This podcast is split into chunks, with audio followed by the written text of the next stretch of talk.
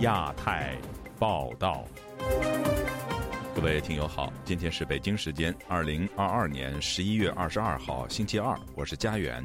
这次亚太报道的主要内容包括：北京通报新冠死亡人数上升，中外疫情及民生状况形成鲜明反差；中国官方渲染世界杯中国元素，网友吐槽只差一支中国队。湖北、江西等地连续发生学生失踪案件，家属呼吁各界关注，敦促当局彻查铁链女事件。广西维权人士陆辉煌遭煽颠罪判刑。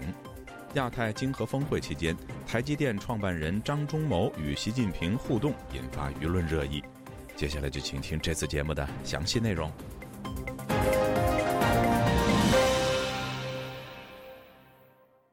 中国新冠疫情感染人数一浪高过一浪。本周日新增本土感染者超过了两万六千例，北京以及广州单日分别新增近一千以及一万例。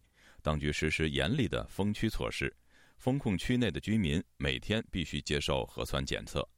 以下是记者古婷的报道：中国各地疫情持续升温，当地的严厉防控措施与日俱增。中国国家卫健委网站本周一通报，过去一日新增两万六千八百二十四宗新冠本土个案，包括两千两百七十七宗确诊和两万四千五百四十七宗无症状感染。北京再多两宗死亡个案，分别是九十一岁的女子和八十八岁男子，两人都是长期病患者。北京本土新增九百六十二宗阳性个案，较前一日增加五成半。当中两百六十六宗是社会面筛查人员，较上日增加超过一倍。北京朝阳区居民高先生本周一接受本台查询时说：“由于疫情再爆发，各区之间形成分隔，政府建议居民不要流动，而街道上的行人明显减少，店铺停业。”他说：“非常厉害，九百多了嘛，将近一千了。”这措施都严了，在区与区之间建议不要流动。核酸社区发要求三天三检，学校一天一检。说北海公园有一个确诊的，最新的要求社区一天一检。我们呢就是五天三检。其实，嗨，反正他也没别的招了，就这样呗。北京清华大学学生处十一月二十日发出通知，该校学生核酸检测周一起调整为一天一检。严格执行非必要不出校等。该校校外居住学生转为线上上课，本人或共同居住者返京七天内不可入校。北京市房山区岩村镇居民郭女士告诉本台，当地又一个村被封控，居民不得进出。挺紧张的，房山区吗？就离我这旁边的村儿，小董村前天封的吧？说有阳吗？详细还不清楚。我们现在隔一天一检。不是我昨天做的吗？今天不检，明天检，放什么宽呢？我看比那还紧张的呢。现在买菜你没有核酸检，你你扫扫那个北京健康宝也不让你进。郭女士说，现在居民如果头疼脑热，想去药店买药都不卖给你。她奇怪的是，一个邻居足不出户，核酸检测却是阳性。说坐屋都给阳上，你高烧了，你就说我感冒了。今年换季感冒是正常的，是吧？就这一检查都是阳，你整了。中我现在就买感冒药这些东西消炎症的，不卖你，医院又不敢去，那都死顶。广东周日新增九千零八十五宗本土个案，大部分人在广州白云区。本周一至周五，当局严格限制人员流动，小学和幼稚园暂停返校和面授课，地铁和公交车暂停服务。逃出广州的一位居民方女士告诉本台。我逃到了惠州，主要是因为海珠区风控很极端。我所在的黄埔区还好，海珠区爆发了大规模的骚乱，据说装甲车上街巡逻，白卫兵现在也很猖狂，可以随意进行所谓的执法。广州市白云区自从本周一零时起，全区暂停餐厅堂食。当地居民质疑，前几天官方还说已经全部阻断病毒传播链，现在又说封区。广州居民梁先生对本台说：“嗯，好像还没死人，也没有重症啊，封控严重哦。像海珠区还没解封啊，啊，江北也过不去，江南我们荔湾这边的所有小区很多啊，都包围着封控啊，留着主要交通出口，主干道它依然通的。”这所有小区进出都得扫码。一会儿说大检查，又全部把我们变成黄码，又要大家去排队。嗯，啊，我现在又被黄码了。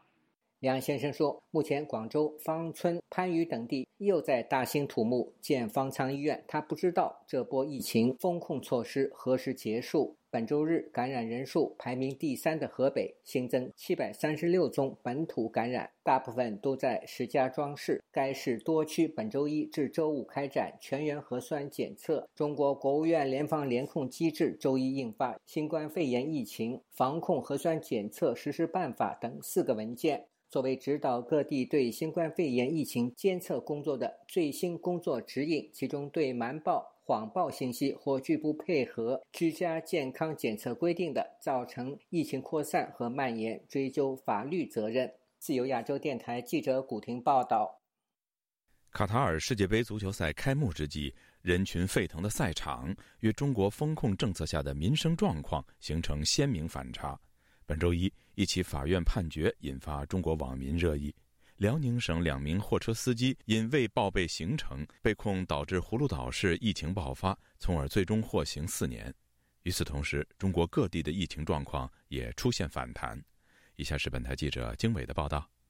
据北京头条十九日发布的消息，辽宁葫芦岛市绥中县融媒体中心日前通报称，该县法院裁定两名被告人因妨害传染病防治被判处有期徒刑四年。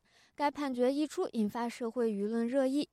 中国社交平台微博上，该话题的评论屡屡翻车。有网友说：“捏柿子特别好玩，是吧？”还有人说：“这样搞下去，民心都没了。”据中国媒体报道，今年一月二十二日，被告人贺某某和韩某某驾驶大货车往返于黑龙江省牡丹江市和绥中县送货。二人在牡丹江市爆发疫情后，未按照疫情防控相关规定对牡丹江行程进行报备，二人随后被确诊新冠肺炎，造成绥中县一百八十三人感染，上千人被隔离，全县分区域防控疫情，造成县财政一点五五亿元的应急支出。对此事件，旅美人权律师吴少平分析说。虽然中国不是一个判例法国家，该判决并不会在法律层面上对日后的类似案例产生较大影响，但营造了人人自危的舆论环境。这在法律上显然是说不过去的，就是说把这种责任归咎于个人的这个身上。但是这个疫情，他们不是始作俑者，而且呃实施这种防疫措施的时候，你这个措施本身是不是合理合法，本身就是一个问题。那么现在你不能说官方掌握了话语权，你就把一切的责任就归咎于某一个呃居民或者公民个人身上去，这个本身就是一种很极端的一种做法。自中国国务院出台优化防疫二十条措施以来，地方和中央左右博弈，在各地还没有摸清当局放松还是收紧防疫的底线时，疫情却在各地迅速反弹。北京、广州两地封控措施再次升级。本台此前报道，河北石家庄市上周曾率先放松防疫管控，取消了全市免费核酸检测网点。但当地居民还没有为解封做好准备时，石家庄再次恢复全面防控。石家庄市疫情防控总指挥部发布通告，宣布自二十一日起开展全员核酸筛查，高风险区域居民严格足不出户，其他区域居民原则居家。武少平认为，从持续且反复的清零政策可以看出，中央和地方没有放松管控的迹象，也没有这个条件。十一月十七日，中国国务院联防联控机制新闻发布会上，国家卫健委新闻发言人米峰曾表示，既要持续整治层层加码，防止一封了之，又要反对不负责任的态度，防止一放了之。在纽约的时事评论人士秦鹏认为，上述两名辽宁货车司机因妨碍疫情防控而被判刑的事件是当局杀鸡儆猴。其实还是在强调呢，是当前的这样一个清零的政策是不能动摇的。那么也提醒的话呢，就是中共的各地的官员，然后必须按照这样的一个这个做法去做，也就是说。它呢是清零做一个总方针是不能动摇，然后呢又同时不搞所谓的过度防疫，但是过度防疫呢，它实际上是很难去量化，或者是它也没有任何的惩处措施，所以实际上还是在去强调说必须搞这样的一个强化风控，它没有第二个方向选择，因为呃这个既要又要的话其实是做不了的。随着中国严苛的疫情防控政策持续推进，各地民众针对清零政策的抗争也在纷纷涌现。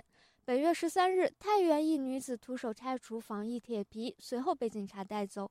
十八日，广州海珠区两名女子与防疫人员发生争执，被捆绑示众。与此同时，当局严格的防疫政策也催化了不少人道惨剧。仅在本月初，呼和浩特和郑州两地就发生了因民众对风控政策绝望而跳楼自尽的事件。金鹏认为，因过度防疫导致的中国社会危机正在激化，而民间财富也被快速消耗殆尽。正值世界杯开幕之际，中国官媒转播的赛事画面会让风控在家、生活难以为继的中国观众更加质疑现行防疫政策，从而点燃社会新一轮不满和反抗情绪。据一则无法验证来源的截图显示，网红罗永浩在朋友圈里质疑：“你说有没有可能这届世界杯赛事播到一半不让播了？毕竟我们有这么多人关在家里，看他们几万甚至几十万人挤在一起狂欢，难免会产生一些疑问。”微博用户李尹峰也发帖说：“世界杯将成为冲击中国人民心灵的重重一击，以中央舞台为首的传媒平台会把全世界人民自由出入的现实带到眼前。”自由亚洲电台记者经纬华盛顿报道：卡塔尔世界杯足球赛二十号开幕，中国男足未获资格参赛，但当局高调宣传所谓“中国元素无所不在”的举动，却引发网友的热议。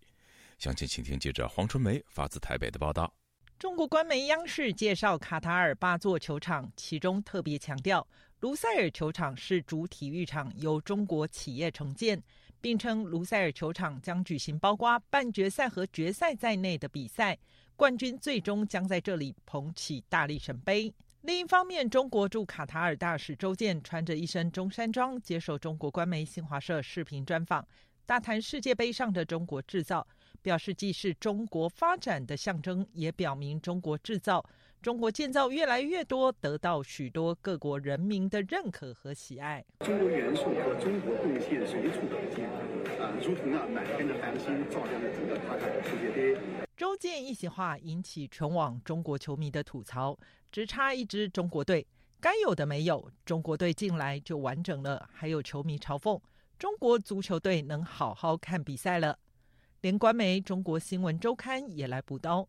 虽然大篇幅介绍了世界杯中国制造的厂商，但是标题却给了讽刺意味十足的标题。除了球场上，世界杯哪都不缺中国队。凤凰网以“中国没来，但其他中国元素都来了”这个梗访问周健，他继续宣传表示，中国国企打造了中国建造中国品牌的良好形象，成为中卡高质量共建所谓“一带一路”的典范。今年也参与世界杯转播的台湾艾尔达资深球评石明锦接受本台访问时表示，转译成白话文就是：中国除了没有参赛，其他都是他们的功劳。卡塔尔本来就是与中国很亲密的国家，在“一带一路”占有重要地位，他的国家许多基础建设都是中国制造。但是世界杯是个运动竞赛的场域。球迷关注的不是水沟盖水泥是哪一家公司，如果要在世界杯占有一席之地，那就是参赛。习近平是一个呃好大喜功，然后又很在乎面子的这样子的人。那当你的比赛成绩拿不出手的时候，他们的团队就会想要塑造一些啊。我们中国其实也有参与世界杯啊，什么我们并没有落后于世界，其实这是做给习近平看的。周健在专访中为卡塔尔辩护称，当前一些政治势力打着人权旗号，鼓吹所谓的外交抵制，中国将通过各种渠道坚定的声援卡塔尔举办世界杯。在美国的时事评论人士郭宝胜对本台表示，中国一点都不在意人权，因为中国本身就是侵犯人权大国，袒护中东国家侵犯人权。美国和西方国家不止指责中国，也指责阿联酋、卡塔尔这一些小国侵犯人权，所以他们不喜欢美国和西方国家。他就发展这些威权国家、呃独裁国家，他们成为新的一个国际集团，这个对内呃侵犯人权、迫害百姓啊，对外呢就是呃扩张，做一些违反这个国际规则的事情。郭宝胜分析，中国经由“一带一路”不断在中东地区施加各种影响力，纳入他的势力范围，企图将美国逐出。这一次世界杯，中国企图彰显其影响力，对中东志在必得。因为中东掌握石油资源，对中国是重要的地理要地，可以帮助他从亚洲深入欧洲。自由亚洲电台记者黄春梅台北报道。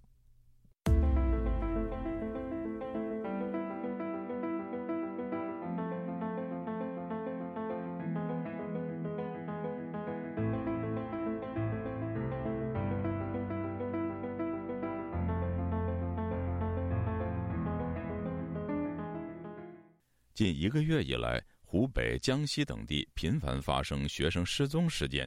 最近发生在湖北武汉的一名十四岁学生刘傲成下楼扔个垃圾后就失踪了，家人至今寻人无果。刘傲成的母亲告诉本台，警察来家取走孩子的物品。有网民热议学生离奇失踪的多种可能性。以下是记者古婷的报道。近期，湖北、江西、广东、河南等地发生十多起十多岁中小学生失踪事件，令人匪夷所思，亦引发网民的热议。据吉木新闻、潇湘晨报等多家媒体报道，武汉市黄陂区五湖正街光明路的十四岁中学生刘傲成，十一月十二日离奇失踪后，至今杳无音信。失踪者的母亲李女士。对吉木新闻说，十一月十二日晚上八点三十分左右，做完家务后，我让孩子忙着下楼扔个垃圾，没想到等到深夜，他还是没有回来。失踪者刘耀成的母亲李连春本周日接受本台采访时表示，他的孩子离奇失踪已一个多星期，警察来家提取了刘耀成的物品。他说：“警察还在查，嗯，现在还在查，我们还在找。”倒垃圾之后就出去以散步，以前也会倒完垃圾散步，跟平常一样。进到那个篮球小道里面去就没有监控，就看不见了。呼吁国家要重视，现在失踪的小孩比较多，都是像我们家小孩这么大的，比较离奇感觉。嗯，听说政府在九月份开放了器官移植合法化，你这件事知道吧？好像就是开放之后就失踪的孩子很频繁。现在有没有提取你儿子的一些衣物啊？一些什么东西有没有啊？警察有没有来？嗯，有，都有。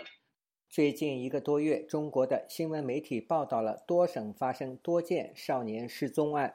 例如，十月十四日，江西省上饶铅山县致远高中一年级的十五岁男生胡宇星，在参加学校晚自习的途中离奇失踪。二十三日。广州番禺大石街道大兴村一十七岁女孩失踪。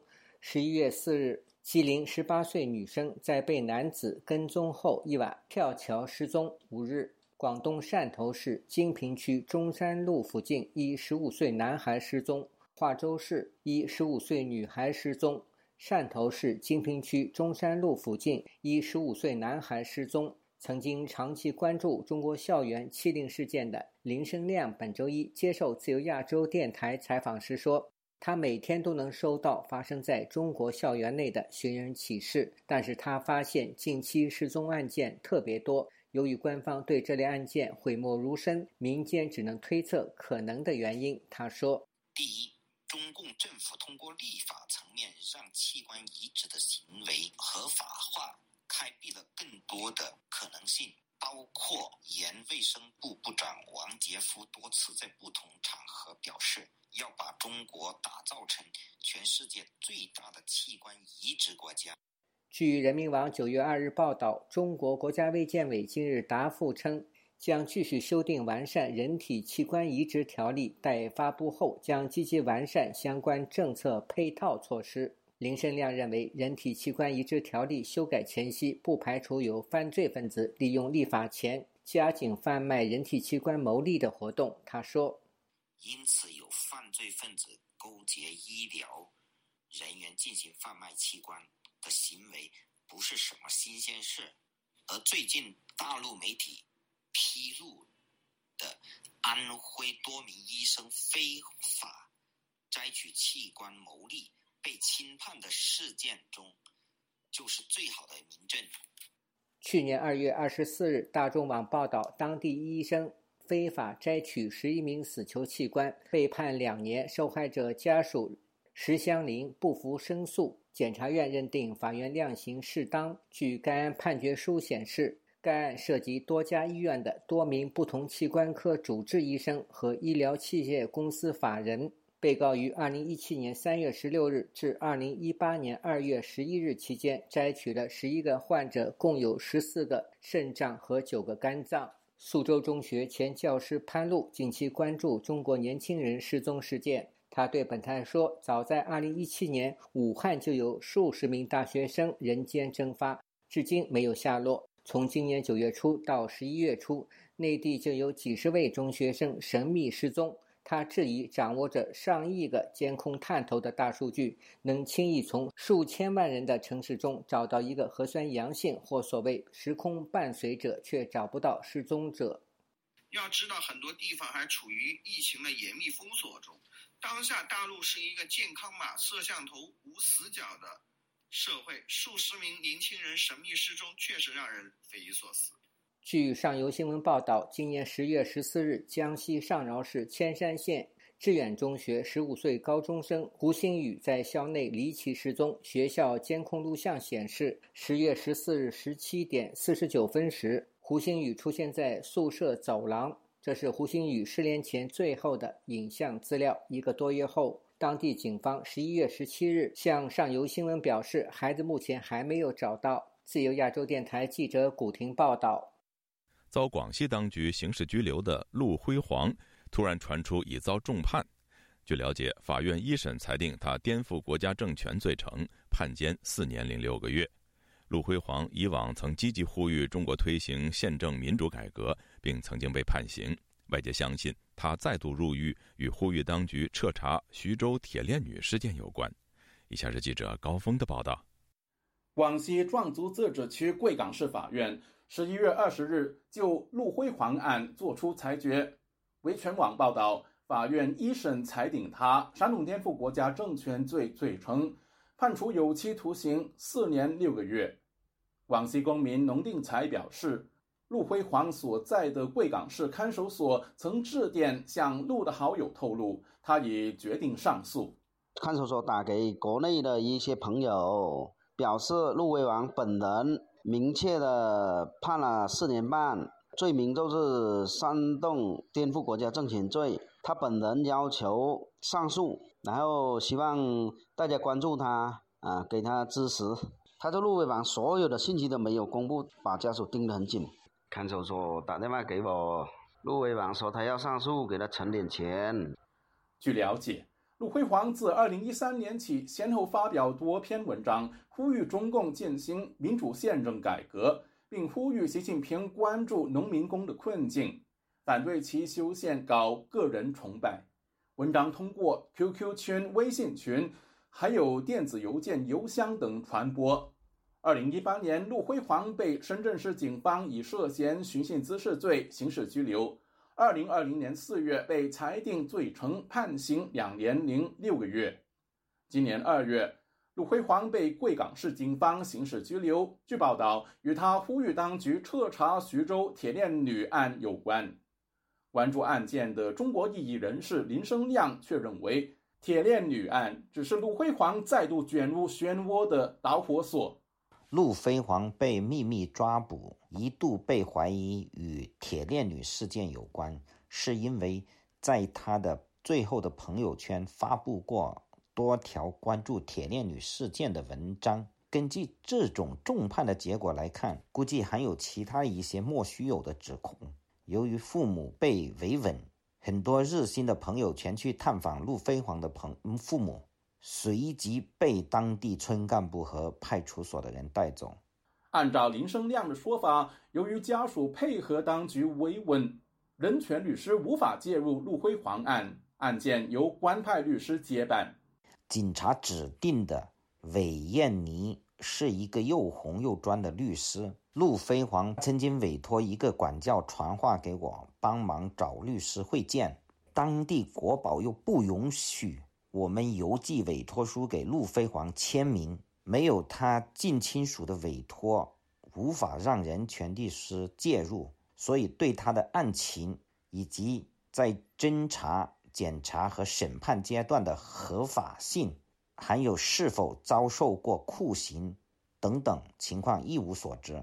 他说：“值得关注的是。”陆辉煌这次遭指控的是性质远比寻衅滋事严重的煽动颠覆国家政权，是整个中共走进新威权主义的阶段有关，用强大的国家机器碾压社会上发出正义的不同意见者。我想，随着社会和政治环境日渐恶劣，煽动颠覆国家政权罪会被中共强烈。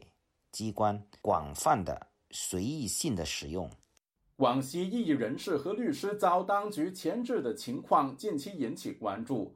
除了陆辉煌曾因煽颠罪被判囚的维权律师陈家红，或是出狱仅仅半年后再度被刑事拘留，另一律师秦永佩涉嫌煽颠案，去年年底完成闭门庭审后一直不宣判。自由亚洲电台记者高峰香港报道。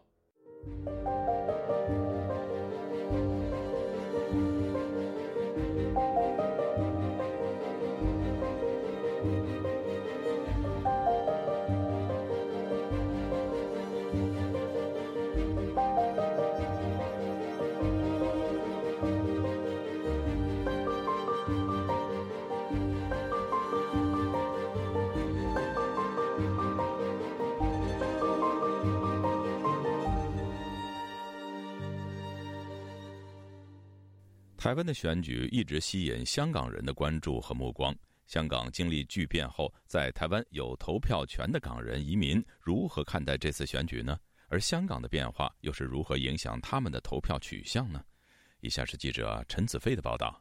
台湾的九合一选举在本周六举行，会选出新一届的市长、县长和市议员等。已经可以在台湾投票的香港人洪太太是九合一选举的首头族。她表示，二零一九年后自己出生的香港已经变得面目全非，感到可惜的同时，也认为在台湾有真正的选举和投票权，一定要尽公民责任，不要让自己后悔。因为以前在香港的时间，那时候社会气氛对于投票平静一点。到现在，就整个政治或者整体的社会气氛变不一样嘛。然后现在就觉得，在台湾，既然我难得有一个真正能够自己选择、能够真正自己去投票的机会，好像该好好珍惜。因为这一票，然后就会想很久，到底我要投谁？然后就觉得，虽然不确定自己那一票有没有用，但是觉得。好像我真的要负这个公民责任，不然如果大家都可能政治难梗啊，对这件事情没兴趣，最后结果出来如果不是我想要看到的结果，我可能会后悔。洪太太表示，二零二零年时第一次在台湾投票，当时很容易就能决定投票取向，但这一次的选举议题主要集中在候选人的论文和师德对于中国影响以及如何避免台湾变成另一个香港的讨论比较小，使他在投票进入。最后的阶段时，还是举棋不定。然后比如说，我会跟那个台湾的家人或者亲友去讨论，大家就就会说啊，就是你不能因为自己有香港人的包袱，然后去投这个市长的票。因为我的确觉得说，因为我是从香港来的，哦，今日香港，明日台湾，就会因为这一句话，就会想说，嗯，有一些政党我是绝对不能投。但是我身边的人就说，你要看形势，或是说看每一个候选人他最后会不会为自己的现实去做事情。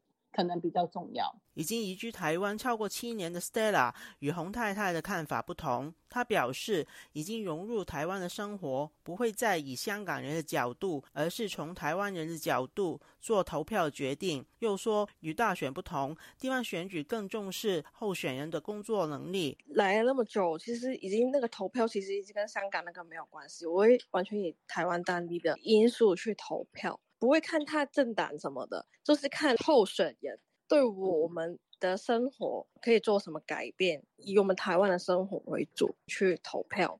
他表示，台湾的选举与在香港的制度和文化都不同，香港投错一票就没办法挽回，但台湾的选民是有权可以更换做的不好的当选人。上一次我也是有投韩国瑜的，当初他出来高雄发大财，讲得好没有，大家都投他。可是他讲的跟做的完全是另外一回事。所谓的教训，他就算讲的有多美好，也是会看就是候选人证件有没有可能实现，就是不要空口讲白话。在这边的好处就是，大家觉得他不好就可以罢免他。我当初也是罢免他的其中一员。这一次九合一选举也吸引在台湾读书的香港学生注意。在大学读政治系的黄志坚表示，有多次观察台湾不同选举的经验。他表示，这一次选举除了留意交通议题对不同候选人得票的影响外，也会留意中港因素以及台湾移民等问题对在台港人投票取向的影响。我因为作为一个香港人，在情感上或者是呃理所当然会可能说对呃民进党会比。比较多的期望，因为其实，在二零二年也有很大一个因素，我相信反送中的选举会影响到这个台湾的大选。但其实，在二零二二年，反送中的因素不存在了。在近期来，一些移民选择离开台湾，我相信这个也是一个关键因素，影响了香港人的可能说对台湾执政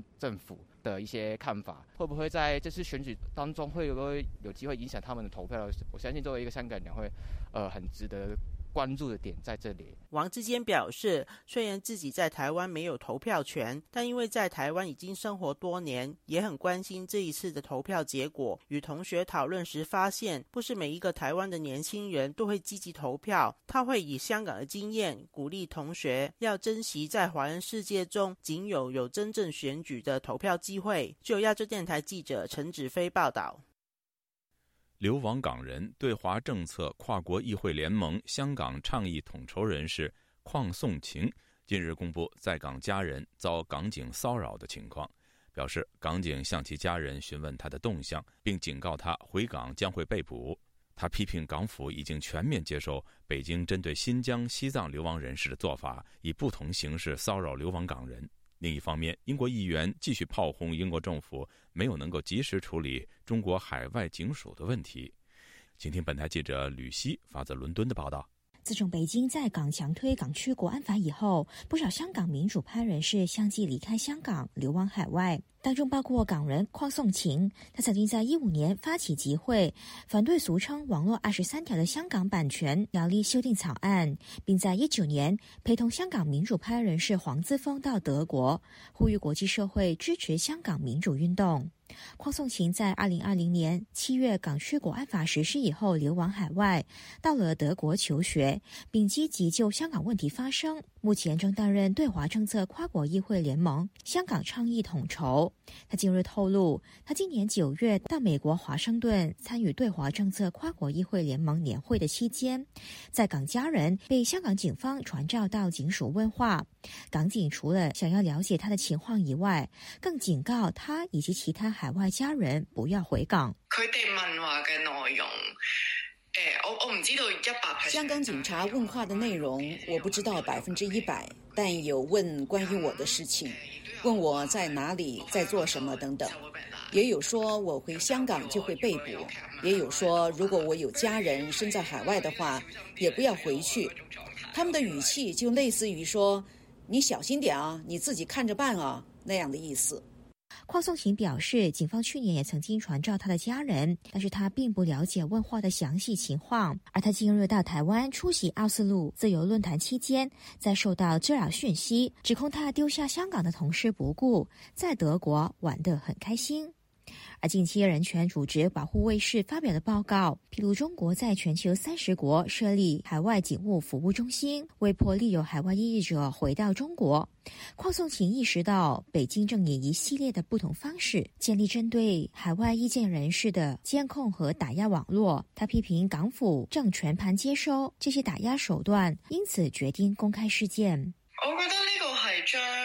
本身佢哋用我觉得北京开始把针对西藏和新疆人的手法转移到香港，因为我们以前很少听到港警会正式传召意见人士的家人或骚扰他们的家人，但是现在开始可以看到，香港警察正在向新疆化发展，也反映他们更不顾及外国的观感，他们就真的是向中国靠拢。并把中国的手法全盘的搬过来用。邝颂琴表示，自己已经很少和家人联络，因此这些威胁对他的影响非常有限。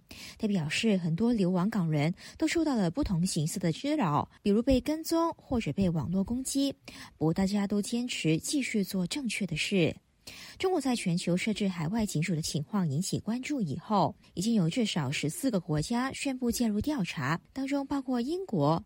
不过，英国国会议员、执政保守党前党魁史密斯就继续炮轰英国政府反应迟钝。以下我的同事读出：英国政府未能打击在英国运作的中国警察局，不是对情况完全无知，就是故意迟钝反应。他认为英国应该仿效荷兰政府的做法，要求中国关闭英国境内三个海外警署。而仍然悬而未决的，还有中国驻曼彻斯特外交官涉嫌袭击香港示威者的事件。曼城警方周一发布最新的声明，表示案件还在调查当中，目前已经确定涉及多项袭击和破坏公共秩序罪行，但没有交代涉事者的身份。曼城警方又表示，事件中一名年约三十岁的男子在领事馆里头被殴打受伤，强调没有收到其他受伤的报告，正积极寻找事件中其他潜在的受害者。不过，曾经亲口承认参与施袭的中国驻曼彻斯特总领事郑熙元，曾经声称有中方人员被袭击受伤。不过，根据曼城警方最新的跟进汇报。中方仍然没有就事件报案，而事件发生至今已经超过一个月。英国政府一直以案件仍在调查中为由，拒绝对涉事中国外交官采取行动。被部分国会议员批评过于软弱，出行英国政府直接驱逐涉事的外交官。自由亚洲电台记者吕希，英国伦敦报道。台积电创办人张忠谋日前代表台湾总统蔡英文出席亚太经合组织会议。并在会议期间恭贺中国领导人习近平二十大成功连任的举动，引发舆论热议。张忠谋本周一就此做出了说明。今天记者黄春梅发自台北的报道：台湾的总统府二十一日在府内举办二零二二亚太经济合作经济领袖会议代表团返国记者会，代表台湾出席的台积电创办人张忠谋致辞时表示。这一次去 APEC 是四年以来第一次真正面对面的会议，参加的领袖都很高兴。正式会议蛮多，非正式的会议也有充分的讨论。他说，以台湾的角度来说，有相当完美的结果。在开放媒体提问时，有媒体聚焦张忠谋与习近平会面时，事前是否曾和台湾的总统府和国安单位沙盘推演？恭喜他二十大的。成功，这个都是我的意见。总统府的确曾经跟我讲，可以，假如是有机会，不必避免，不必避免见面，不必避免避免打招呼。在一盘的国安会副秘书长徐思俭补充说道：“蔡英文总统对于张忠谋与习近平的互动表示尊重。”张忠谋十九日在泰国曼谷召开国际记者会，曾提及前一日习近平主席到休息室，双方互相问好。他恭喜习近平二十大成功。他和习近平寒暄，还谈到健康问题。习近平回他现在气色看起来很好，都是很愉快、很客气的互动。张忠谋同时也提到与美国副总统贺锦丽会面。贺锦丽对于芯片特别有兴趣，也提到非常欢迎台积电在亚利桑那州设厂。在台湾的记者会被问到台积电目前先进制程是否可能移转到别的国家，张忠谋说明，台积电在美国亚利桑那州是美国最先进的制程五纳米，在台湾已经有三纳米。三纳米之也可能会到那边去吗？对对对，之后是五纳米之后。台积电在美国亚利桑那州目前正在进行的工程是第一期五纳米制程，未来第二期的计划将会把三纳米也转移到美国，同样也是在亚利桑那州。台积电到美国亚利桑那州设十二寸晶圆厂，将在下个月六号举行首批机台设备到场典礼。张忠谋说，他和太太会亲自参加上机典礼。美国的主要客人还是台积电大联盟的伙伴，也就是台积电客户供应商和一起把智慧财产权拿出来的第三者智慧财产供应商。张忠谋透露，美国商务部长雷蒙多将特地从华府赶赴上级典礼。我们也请了总统拜登总统，不过啊，我不知道他有没有回答，我不知道他回答会不会来。张忠谋证实，很多人为了国家安全、赚钱等各种理由，希望在他们国家生产更多的芯片。媒体追问是哪一些国家，他不愿多透露。张忠谋仅表示，台积电不可能生产分散在那么多地方。自由亚洲电台记者黄春梅台北报道。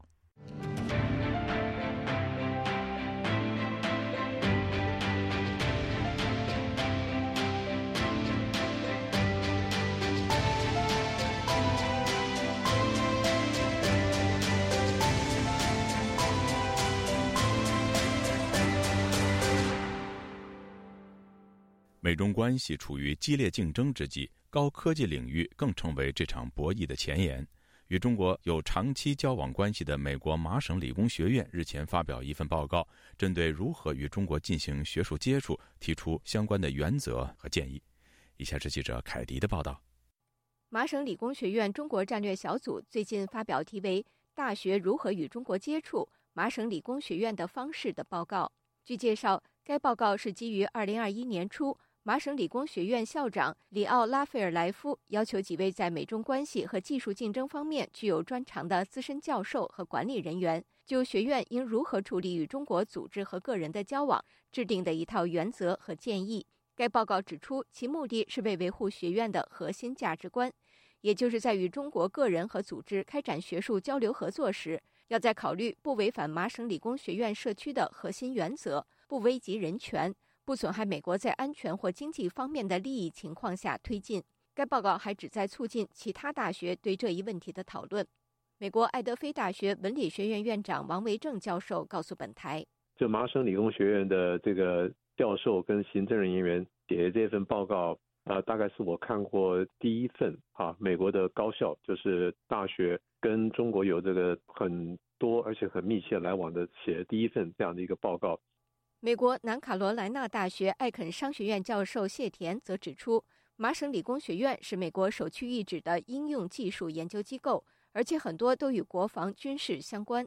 他认为这份报告具有现实意义。我想，像 MIT 这样的这个研究机构的话呢，都认识到了这个呃问题的严重性，是吧？就是说，中国中国和美国之间在科学技术方面这些合作也好，交流啊。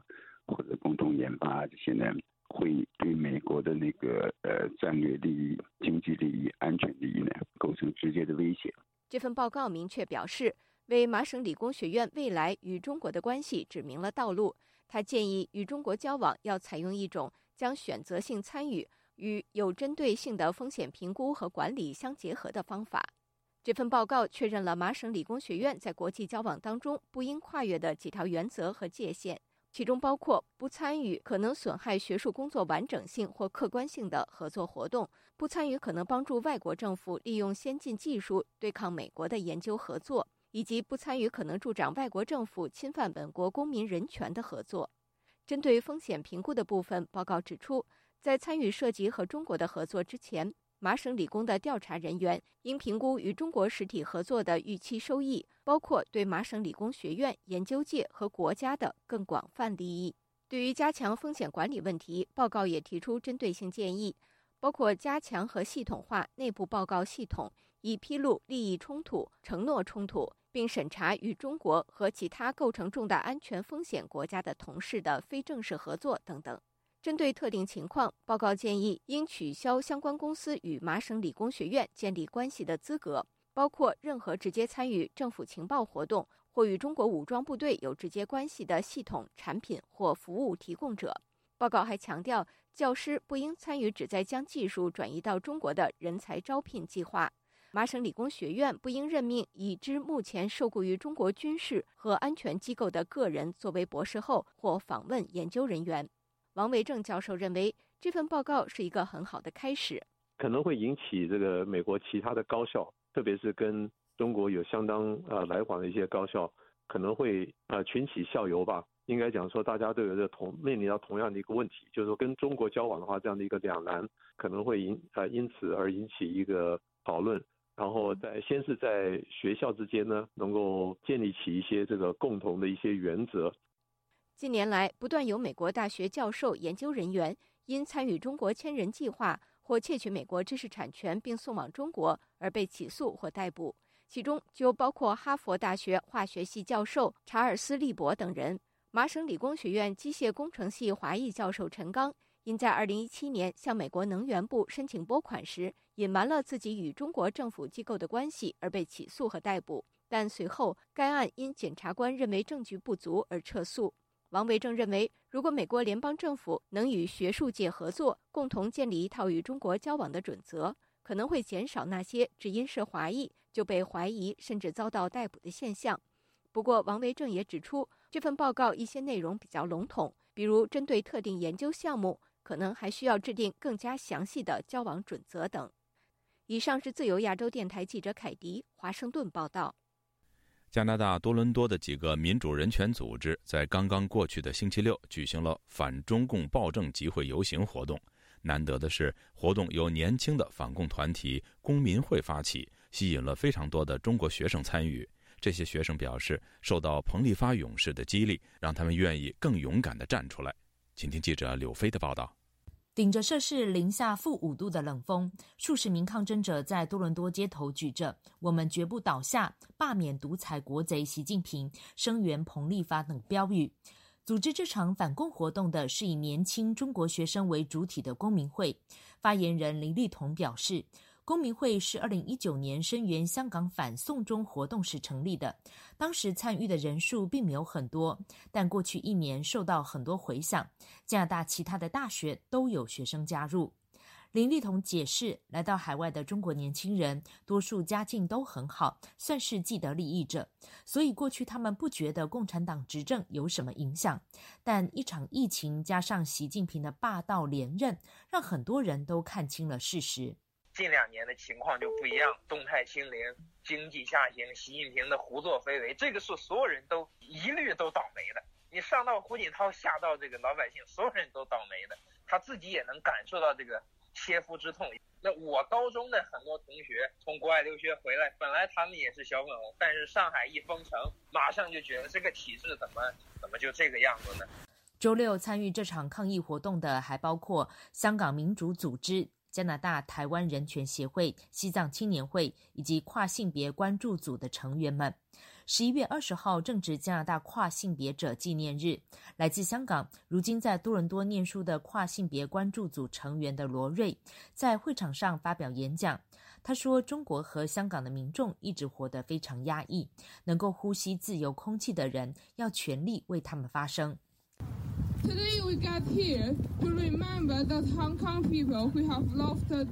今天我们聚在这里悼念那些在香港民主运动中丧生的人，同时我们也纪念并声援那些在中国政权中遭到迫害的跨性别人士。他们是更弱势的一群，需要我们的关注。北京四通桥勇士彭立发事件后，唤醒了许多加拿大的中国学生。他们开始在校园和中国领事馆外张贴海报。当然，有人会感到紧张害怕，但后来发现正义之声越来越彰显，自然就会打击那些小粉红的声音。林立彤说：“他们在社交群中有人分享自己本来很恐惧，但当发现校园中也有其他的反共海报时，他知道自己并不孤单。”公民会在十月二十一号曾经在多伦多大学内举办了一场讲座，指导年轻学生应该如何面对那些激进的小粉红，如何克服内心的恐惧。林立彤表示，首先要认清自己的定位和价值，千万不要自己吓自己。你不能先把自己吓死，不能先被共产党吓到。这个海贴海报、彭立发这个运动，从十月份到现在，还真没有一个例子。无论是在加拿大还是美国还是德国，有人因为参加这些抗议游行，家里就怎么样？至少公开报道，我印象中是一次都没有的。他呼吁加拿大政府继续对中国渗透问题做出有效的防治，但同时也呼吁中国年轻人不要再沉默，因为改变中国还是要靠中国人自己觉醒。自由亚洲电台记者刘飞温哥华报道。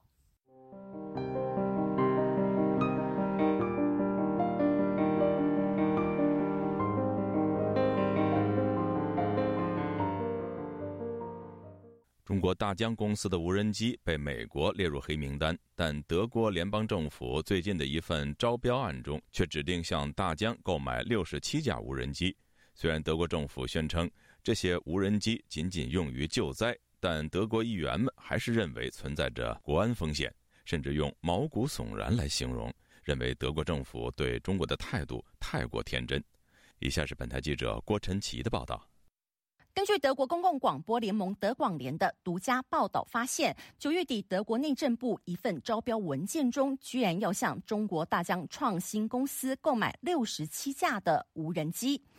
值得注意的是，这项招标案罕见的指定具体型号，一定得是 DJI 经纬 M 三百型无人机，当然也只能由中国的大疆创新公司来承标。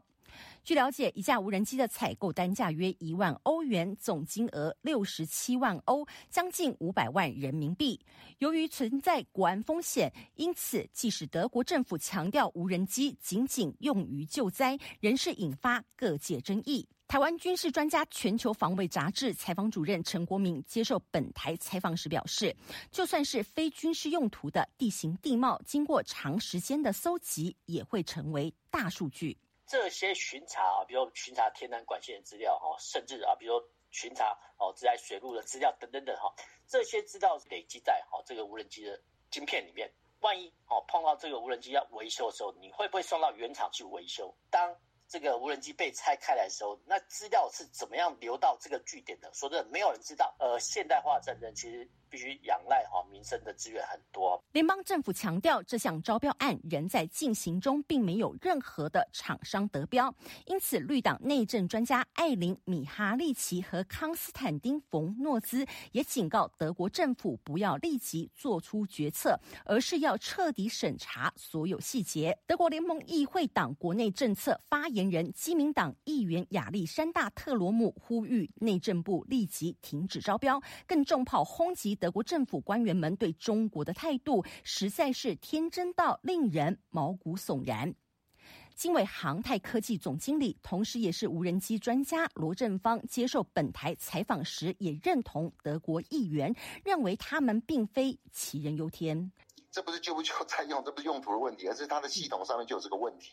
嗯，我们台湾行政院的电信技术中心针对的大疆，它的几款飞机都有查到。它有这样的治安的后门的漏洞，它不是一律，是已经被查到了。身为无人机的巨头，截至二零二零年，大疆创新公司全球市占率高达七成，年营业额超过三十亿欧元。但美国军方认为，大疆的无人机容易遭受骇客入侵，因此二零一七年后禁止军方使用大疆的产品。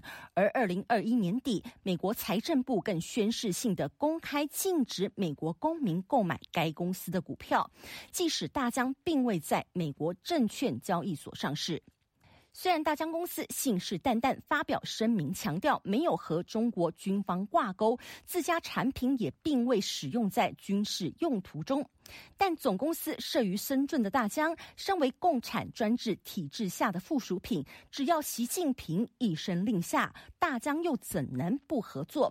而这也让欧美自由联盟的各个国家不得不现在就开始提防。自由亚洲电台记者郭晨启维也纳采访报道：中国的民主人士依然坚信真理，运用非共产主义世界的内部政治和社会改革的力量。海洋升温还有酸化，海洋生物多样性已经。那么毛泽东的文革就确实可以跟斯大林的大清洗。中国近年来对俄罗斯的援助金额相当于对非洲各国总和。亚太时政历史构成。异议者见地，弱势者心声。兼听则明，听自由亚洲电台播客，了解中国多一点。苹果、谷歌及 Spotify 等各大平台均可订阅，免费收听。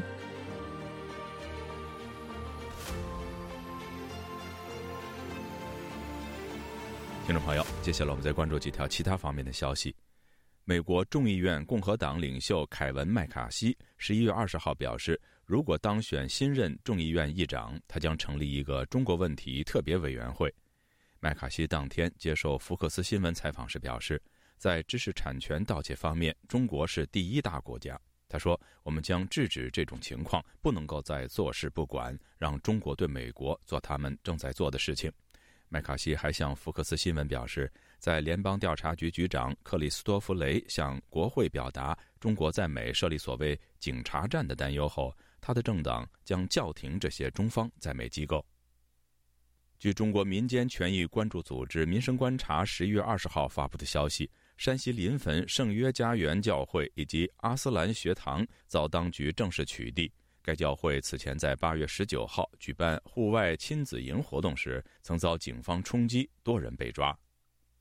香港特区政府证实，香港行政长官李家超确诊新冠肺炎。李家超在亚太经合组织 APEC 参加会议期间，曾经在没有戴口罩的情况下，坐在中国国家主席习近平旁边，另与中国外长王毅交谈。根据中国的防疫规定，习近平与王毅都是李家超的密切接触者。一九八九年六四天安门事件后遭通缉的二十一名学生之一熊伟传出病逝的消息，享年五十六岁。六四天安门学运领袖王丹与周封锁都在个人推特上发布了这一消息，对他的早逝也表示了哀悼和惋惜。香港一传媒创办人黎智英被当局依香港国安法起诉。黎智英日前申请聘用英国御用大律师为他辩护，获得高等法院批准。律政司不服上诉，已确定遭上诉庭驳回。李志英被控违反香港国安法一案，将于十二月一号开审。各位听众，这次的亚太报道播送完了，谢谢收听，再会。